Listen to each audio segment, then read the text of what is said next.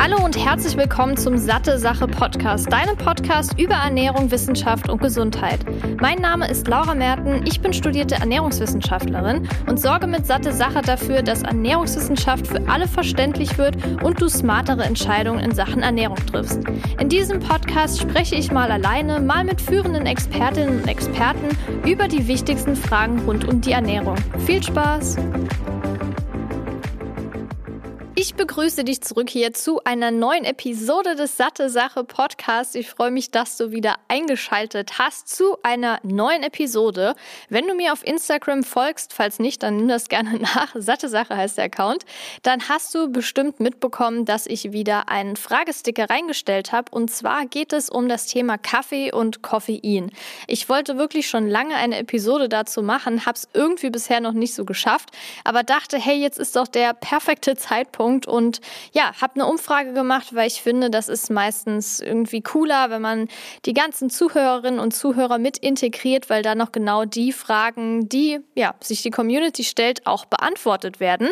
Und weil so extrem viele kamen, habe ich die jetzt mal versucht, etwas zu gliedern und teile die in zwei Episoden auf. Das heißt, jetzt ist Teil 1 dran und Teil 2 kommt dann entweder als nächste oder übernächste Episode. Vielleicht jetzt mal einen kurzen Blick zum Inhalt. Also es gibt verschiedene Fragen, die ich beantwortet habe. Zum einen habe ich ein paar Dinge allgemein zu Kaffee und Koffein, dann aber auch die unterschiedlichen gesundheitlichen Aspekte, wie beispielsweise ob Koffein Einfluss oder Kaffee Einfluss auf die Hormone nimmt, ähm, dann Darmgesundheit, weil das auch öfter gefragt wurde und auch das Thema Fettstoffwechsel, also ob Kaffee wirklich den Fettstoffwechsel ankurbeln kann, ob man dadurch Bauchfett abnehmen kann. Das ist ja auch ein Riesending, was im Moment im Internet kursiert. Dem gehen wir ebenfalls nach, aber bevor wir dazu kommen, fangen wir doch erstmal ein bisschen mit den allgemeinen Kaffeethemen an. Wir sollten uns mal fragen, wie viel Koffein eigentlich eine Tasse Kaffee enthält, weil in den folgenden Fragen, Antworten sage ich immer mal wieder eine Tasse, so viel Tassen oder so viel Gramm, äh, so viel Milligramm Koffein, nur damit du da ungefähr abschätzen kannst. Also generell enthält Kaffee zwischen 90 und 170 Milligramm Koffein pro Tasse und das sind in etwa 240 Milliliter. Wie viel Koffein der Kaffee enthält, hängt von der Röstung, von der Kaffeesorte und auch der Zubereitungsart ab. Generell wird bei Erwachsenen gesagt, dass eine Einzeldosis von bis zu 200 Milligramm Koffein und insgesamt 400 Milligramm Koffein pro Tag als unbedenklich gelten. Das sind ungefähr so 6 Milligramm pro Kilo Körpergewicht. Bei Kindern und Jugendlichen ist das natürlich deutlich, deutlich niedriger bei drei Milligramm Koffein pro Kilogramm Körpergewicht. Das heißt, wenn jetzt ein Kind ungefähr 50 Kilo wiegt, sollte es nicht mehr als 150 Milligramm Koffein pro Tag zu sich nehmen. Das variiert natürlich nach Alter. Also wenn wir jetzt ein fünfjähriges Kind nehmen, dem würde ich garantiert gar kein Koffein geben. Wenn man jetzt aber in Richtung Teenageralter geht, 13, 14, 15, dann können die auch mal, plump gesagt, eine Tasse Kaffee trinken. Ich kenne jetzt zwar niemanden in dem Alter, der super gerne Kaffee trinkt, aber was ja auch beliebt ist, sind Energy Drinks, wobei das nochmal deutlich kritischer gesehen werden sollte als jetzt Kaffee oder Koffein aus Kaffeebohnen. Und da einfach auf jeden Fall aufpassen und wissen, wenn man erwachsen ist, dann ist Koffein nicht mehr so schädlich in Anführungszeichen, je höher die Menge ist, als jetzt beispielsweise bei Kindern und Jugendlichen, die noch viel empfindlicher darauf reagieren. Und wie lange braucht jetzt der Körper, um Koffein abzubauen? Generell erreicht Koffein ungefähr nach 10 bis 30 Minuten den Blutkreislauf und dann kann es auch die Wirkung entfalten. Nach ungefähr 30 bis 60 Minuten erreicht Koffein dann die Höchstkonzentration im Blut. Und beim Abbau spricht man oft bei allen möglichen Dingen eigentlich von der Halbwertszeit. Und etwa nach vier Stunden ist die Hälfte des Koffeins im Körper abgebaut. Also vier Stunden beträgt die Halbwertszeit von Koffein ungefähr. Der Abbau variiert allerdings stark von Mensch zu Mensch und das ist unter anderem abhängig vom Alter, vom Gewicht oder auch individueller Empfindlichkeit. Und hier liegen die Schwankungen von zwei bis acht Stunden in der Halbwertszeit. Das heißt, wenn du beispielsweise um 12 Uhr 100 Milligramm Koffein zu dir nimmst, also sagen wir mal eine normale Tasse Kaffee, dann hast du um 16 Uhr nach vier Stunden, wenn wir es jetzt auf diesen Durchschnittswert beziehen, noch 50 Milligramm Koffein im Blut. Wenn du dann gegen 22 Uhr, 23 Uhr schlafen gehst, kann es tatsächlich sein, dass noch eine kleine Restmenge Koffein im Blut ist. Und wenn man sehr empfindlich darauf reagiert, kann das auch zu Schlafproblemen führen, definitiv. Vielleicht hast du ja auch schon mal Menschen gehört, die gesagt haben, boah, ich kann abends um 20, 21 Uhr noch eine Tasse Kaffee trinken und ich schlafe wie ein Baby. Ja, das kann tatsächlich sein. Zum einen ist es oft, wenn jemand sehr regelmäßig viel Kaffee trinkt, also jeden Tag beispielsweise zwei, drei Tassen. Da kommen wir auch noch mal drauf, dass die Toleranzgrenze eben deutlich höher ist als bei Menschen, die jetzt nur einmal die Woche Kaffee trinken. Und dann gibt es auch noch Menschen, die zum Beispiel Koffein schneller verstoffwechseln als andere. Und da ist dann eben hier diese Schwankung von zwei bis acht Stunden, die dann sehr kurz ausfallen kann, sodass man ungefähr nach zwei, drei Stunden das Koffein schon weitestgehend aus dem Körper abgebaut hat und bei anderen dauert es eben sehr lange, wie beispielsweise bei mir. Dann kommt es natürlich auch auf die Art des Kaffees an und die Zubereitung. Also wenn man jetzt zum Beispiel Filterkaffee hat, kann man den ja entweder von Hand aufbrühen, zum Beispiel in einem Filter oder auch also in so einem Filter und dann heißes Wasser drauf kippen oder auch aus der Maschine.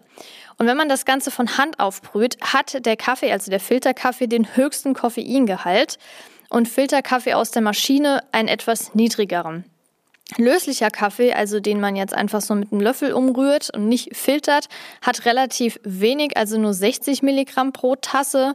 Und entkoffinierter Kaffee, das heißt zwar entkoffiniert, aber nichtsdestotrotz enthält er ungefähr 3 Milligramm Restkoffein pro Tasse. Das ist im Vergleich zu den ganzen anderen Getränken und Kaffeezubereitungsarten extrem wenig, das stimmt. Aber nichtsdestotrotz muss man das eben bedenken, wenn man jetzt gar kein Koffein beispielsweise zu sich nehmen will. Wenn jetzt zu diesen Kaffeegetränken noch Milch dazu kommt, ist es ja klar, dass zum Beispiel Cappuccino, Latte Macchiato oder Milchkaffee weniger Koffein enthalten. Wenn wir es jetzt auf 100 Milligramm pro Tasse beziehen, ist es ungefähr die Hälfte, also nur noch 50 Milligramm. Kommen wir jetzt zu den gesundheitlichen Aspekten. Und das ist eine Frage, die wirklich oft kam. Und zwar kann man von Kaffee Herzrasen bekommen, wenn man selten Kaffee trinkt. Und ich glaube, ich habe auch schon öfter mal erwähnt, dass ich keinen Kaffee vertrage, also das Koffein aus Kaffee nicht vertrage und davon immer Herzrasen bekomme. Richtig unangenehm. Also ich werde nicht wach, ich werde einfach hibbelig, zittrig und bekomme Herzrasen. Und das ist nicht die äh, nicht die Wirkung, die man sich ja eigentlich von Kaffee erhofft. Und deshalb habe ich mich damit auch schon mal ein bisschen näher beschäftigt. Das kommt auch auf die Genetik tatsächlich an. Und es gibt eben Menschen, die haben eine Kaffeeunverträglichkeit, weil was ich sehr spannend fand, ist, dass ich Koffein aus Energy Drinks oder aus Cola beispielsweise deutlich besser vertrage. Also die gleiche Menge Koffein aus Cola oder Energy Drinks wie aus Kaffee vertrage ich und von Kaffee bekomme ich Herzrasen. Und das kann unter anderem an der Genetik beispielsweise liegen oder dass ich eine Kaffeeunverträglichkeit habe, die sich dann durch Zittern, Schwitzen, erhöhten Puls, Herzrasen oder auch bei manchen Menschen auch durch Sodbrennen äußern kann.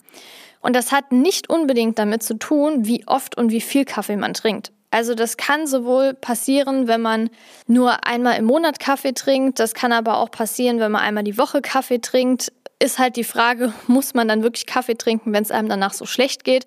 Ich persönlich verzichte lieber drauf. Wenn ich Lust auf den Geschmack habe, dann greife ich zu entkoffinierten Kaffee.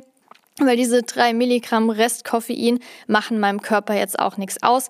Aber auf jeden Fall ist es absolut möglich, dass man von Kaffee Herzrasen bekommt wenn man zum Beispiel empfindlich darauf reagiert oder, was ich ja gerade eben schon gesagt habe, es gibt ja Menschen, die das schnell und die das langsam verstoffwechseln. Und gerade wenn man Koffein langsam verstoffwechselt, kann es eben dazu kommen, dass man gerade von so Herzrasen dann, ähm, ja, gezeichnet ist.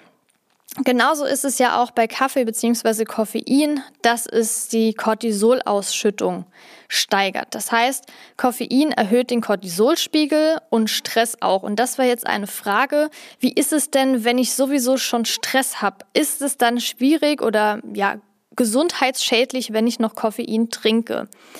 Also wenn man gestresst ist, dann ist ja der Cortisolspiegel generell ziemlich hoch.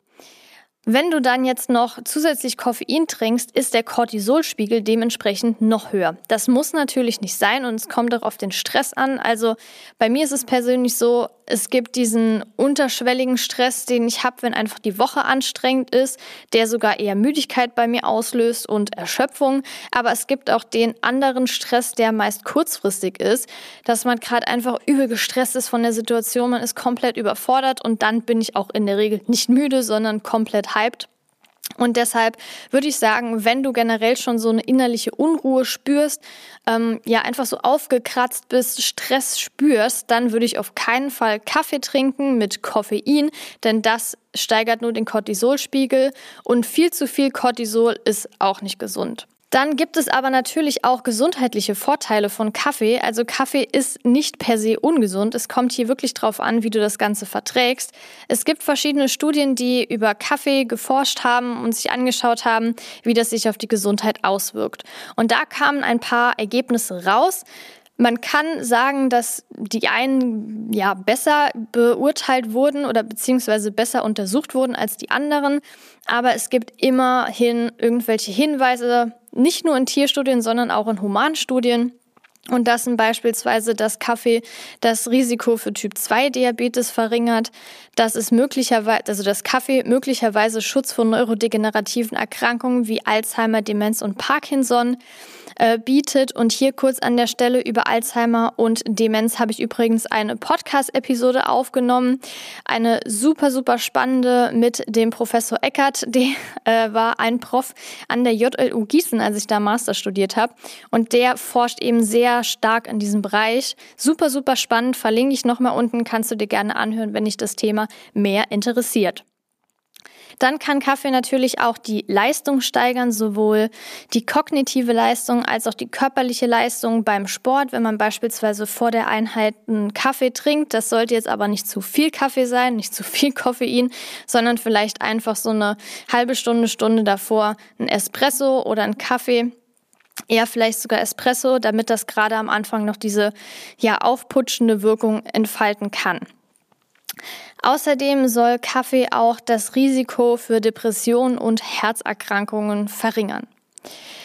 Dann war noch eine Frage, die häufig gestellt wurde, ob Kaffee Einfluss auf die Hormone hat. Und tatsächlich ist es bei Cortisol so, das habe ich ja jetzt schon ausreichend besprochen, aber auch bei dem Hormon Östrogen.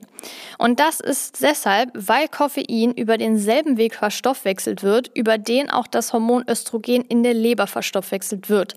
Das heißt, Frauen mit hormonellen Störungen wie PMS, PCOS, Endometriose oder generell einem instabilen Hormonhaushalt mit beispielsweise Ausbleiben der Blutung, also Amenorrhoe, können daher empfindlich auf Koffein reagieren und dieses auch langsamer verstoffwechseln.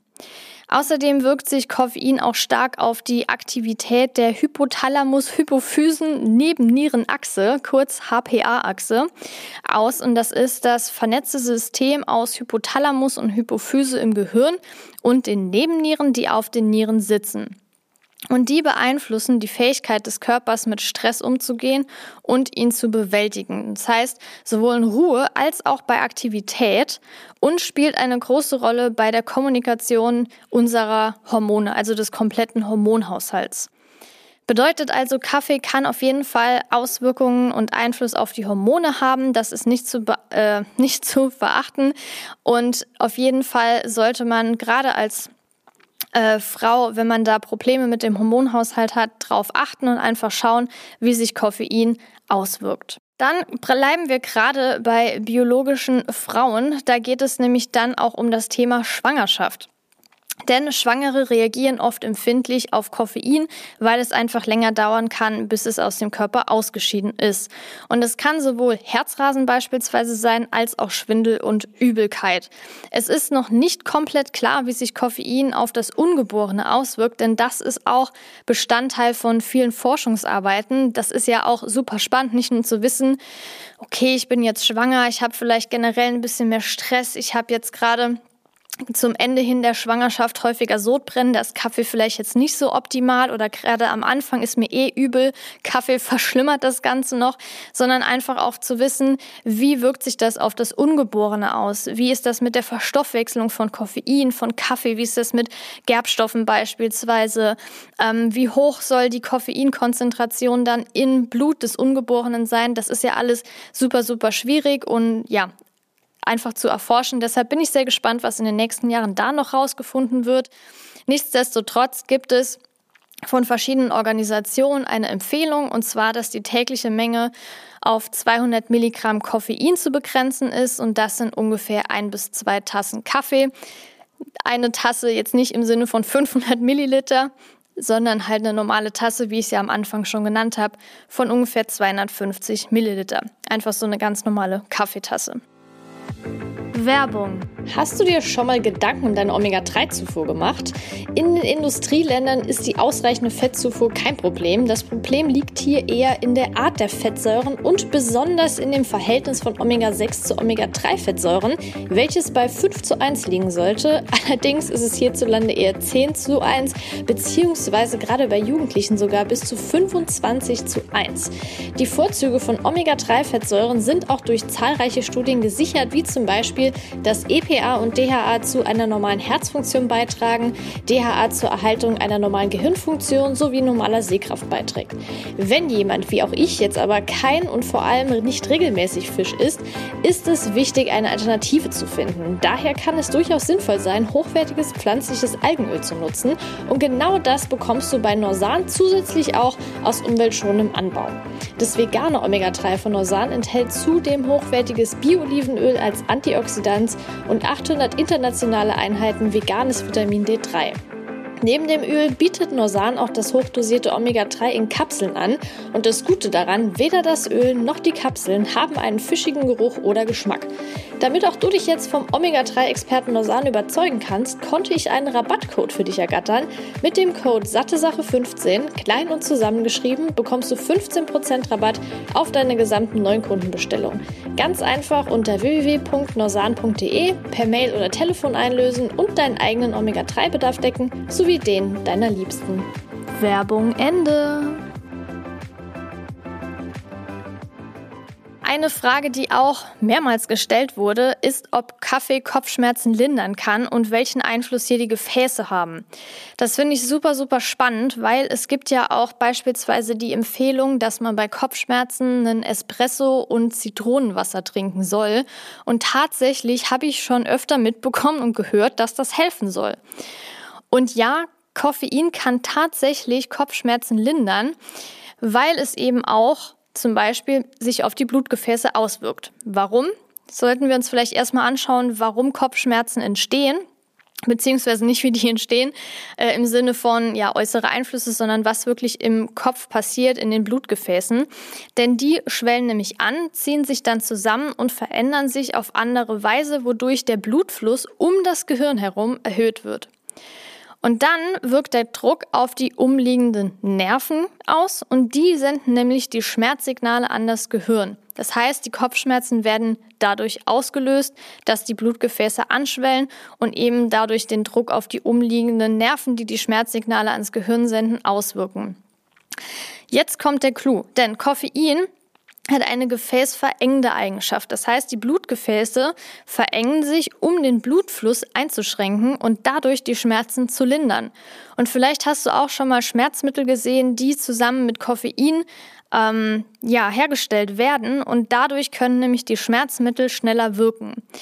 Das Problem ist allerdings, wenn du jetzt regelmäßig Koffein trinkst, wird dein Körper von der Wirkung abhängig, sodass die Toleranzgrenze auch irgendwann steigt. Wenn du dann plötzlich weniger Kaffee trinkst, beziehungsweise auch Koffein generell, erweitern sich die Blutgefäße, wodurch der Blutfluss um das Gehirn ansteigt wieder und die besprochenen umliegenden Nerven unter Druck setzt. Und das nennt man dann oft Koffeinentzugskopfschmerz, der sogar einige Wochen dauern kann.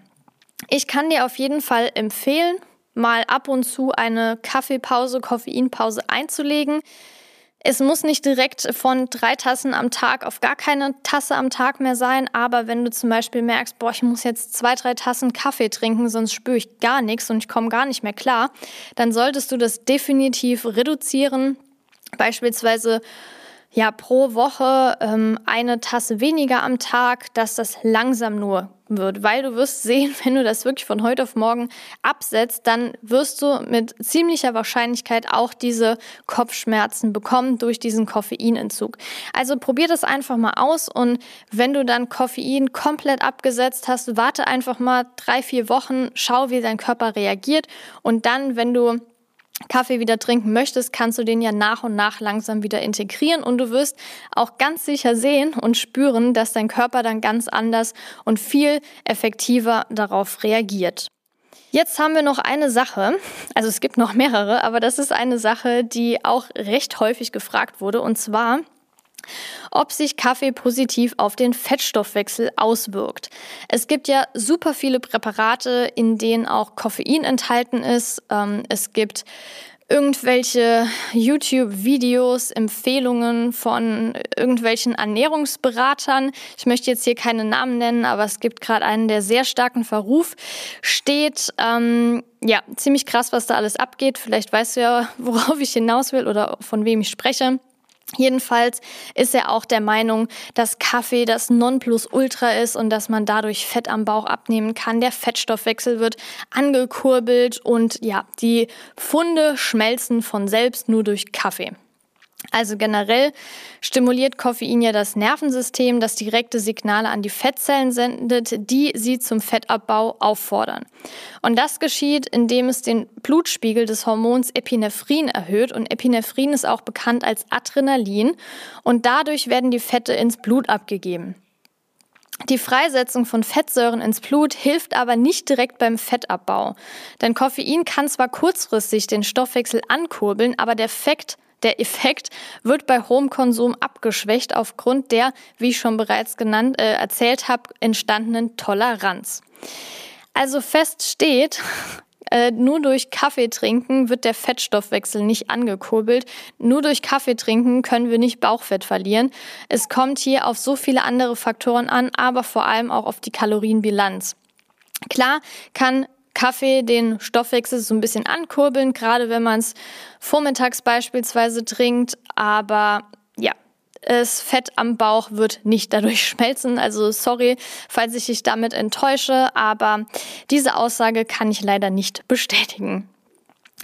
Dann wird auch oft vermutet, dass Kaffee Pickel verursachen kann. Das kann sein, es gibt jetzt nicht diese typischen Kaffeepickel, zumindest habe ich da jetzt ähm, nichts Aussagekräftiges gefunden, aber man kann indirekt das Ganze erklären, denn Koffein erhöht, wie gesagt, das Stresshormon Cortisol. Und das Cortisol fördert quasi die Ölproduktion der Talgdrüsen, was die Haut dann anfälliger für Pickel und Akne macht. Zudem kann man natürlich, abgesehen von dem Kaffee an sich, sagen, wenn man jetzt viel Milch und oder Zucker in den Kaffee macht, können die beiden auch die Ursache sein. Denn sowohl Zucker als auch Milch ja, können unreine Haut auslösen. Gerade entzündliche Hauterkrankungen wie Akne, Neurodermitis oder Schuppenflechte sogar, die reagieren, also Menschen, die davon betroffen sind, reagieren oft sehr, sehr empfindlich, gerade auf Milch und Zucker. Deshalb da einfach mal drauf achten, ähm, ob es wirklich ist, weil ja, man vielleicht noch Zucker und, äh, Zucker und Milch drin hat oder ob das wirklich nur vom Kaffee kommt. Denn das könnte tatsächlich aufgrund des Koffeins sein, das dann das Stresshormon Cortisol erhöht. Das Thema Darm und Kaffee ist auch super spannend, weil vielleicht kennst du das ja. Wenn man eine Tasse Kaffee trinkt, dann muss man relativ bald auf Toilette.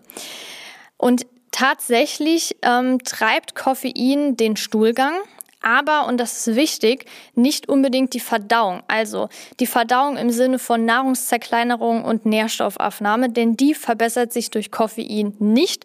Tatsächlich kann die Nährstoffaufnahme, und darauf gehe ich in dem nächsten Teil ein, die Nährstoffauf, äh, kann Koffein die Nährstoffaufnahme verschlechtern. Bei Kaffee ist es eben so, dass ja, der Nahrungsbrei allenfalls vielleicht ein bisschen schneller durch den Verdauungstrakt gleitet. Aber Fakt ist, dass Kaffee nicht die Transitzeit zwischen Mund und After verbessert äh, dass sie die zwar verkürzt, aber nicht die Verdauung im eigentlichen Sinne verbessert. Jetzt kam eine Frage beziehungsweise eine Aussage auch auf meinen Fragesticker und zwar, dass diese Person nur noch auf Toilette gehen kann, wenn man, wenn sie Kaffee getrunken hat. Und meiner Meinung nach ist das gar kein gutes Zeichen, denn klar, wie ich ja gerade gesagt habe, Koffein treibt den Stuhlgang zwar so ein bisschen und es ist häufig eben so, dass wir dann relativ bald auf Toilette müssen. Ich denke, das kennt äh, fast jede Person. Aber das Problem ist, wenn man das weglässt und dann nicht mehr richtig auf Toilette gehen kann, dann liegt dann was ganz anderes zugrunde.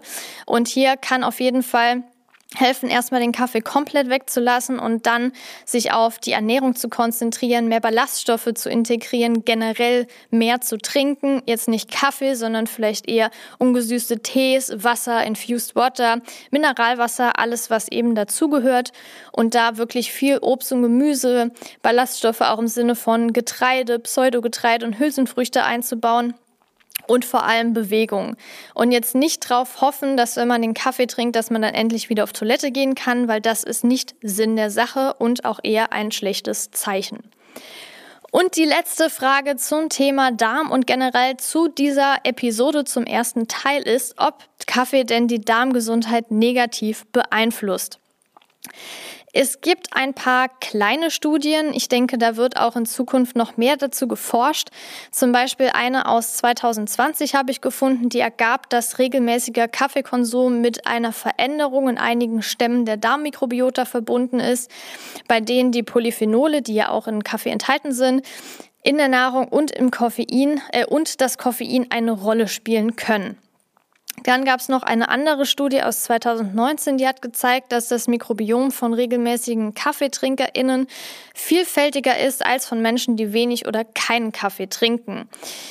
Aktuell gibt es aber eher Theorien zur Auswirkung von Kaffee auf das Mikrobiom, aber ich bin positiver Dinge, dass es da in Zukunft noch mal mehr dazu geben wird, weil wenn ich mir so die Entwicklung anschaue, glaube ich ehrlich gesagt, dass das Thema Darm, Darmgesundheit, Mikrobiom und alles wirklich sehr stark im Fokus der Forschung steht weil natürlich der Darm einen riesen Einfluss auf unsere komplette Gesundheit hat.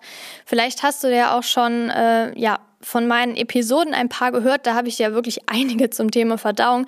Auch mit meiner Co-Autorin Marie, die ist da wirklich drauf spezialisiert, hat ja auch in unserem gemeinsamen Buch Plant-Based dieses Kapitel über den Darm geschrieben. Wirklich super spannend. Also natürlich kann ich dir das Buch auch empfehlen, weil ich es mitgeschrieben habe und weil ich super stolz drauf bin und es echt cool geworden ist. Aber gerade auch der Teil, von Marie über Darm- und Hormonhaushalt ist super spannend. Wenn dich das Buch interessiert, schau doch gerne mal in der Episodenbeschreibung vorbei. Da habe ich das Ganze verlinkt. Das war's dann mit dem ersten Teil. Wenn dir der Podcast gefällt, lass doch gerne ein Like da und ein Abo, dann bekommst du nämlich direkt mit, wenn der zweite Teil online ist. Und wenn du auch nicht verpassen willst, wenn ich wieder Fragen stelle, dann folg mir auch gerne bei Instagram. Der Link ist auch unten in der Beschreibung drin. Dann verpasst du das nämlich ebenfalls nicht. Und dann wünsche ich dir jetzt noch eine schöne Restwoche. Ich würde mich mega freuen, wenn du in der nächsten Episode wieder dabei bist. Wünsche dir auch einen schönen Tag, Abend, wann auch immer du diese Episode hörst. Und bis bald, deine Laura.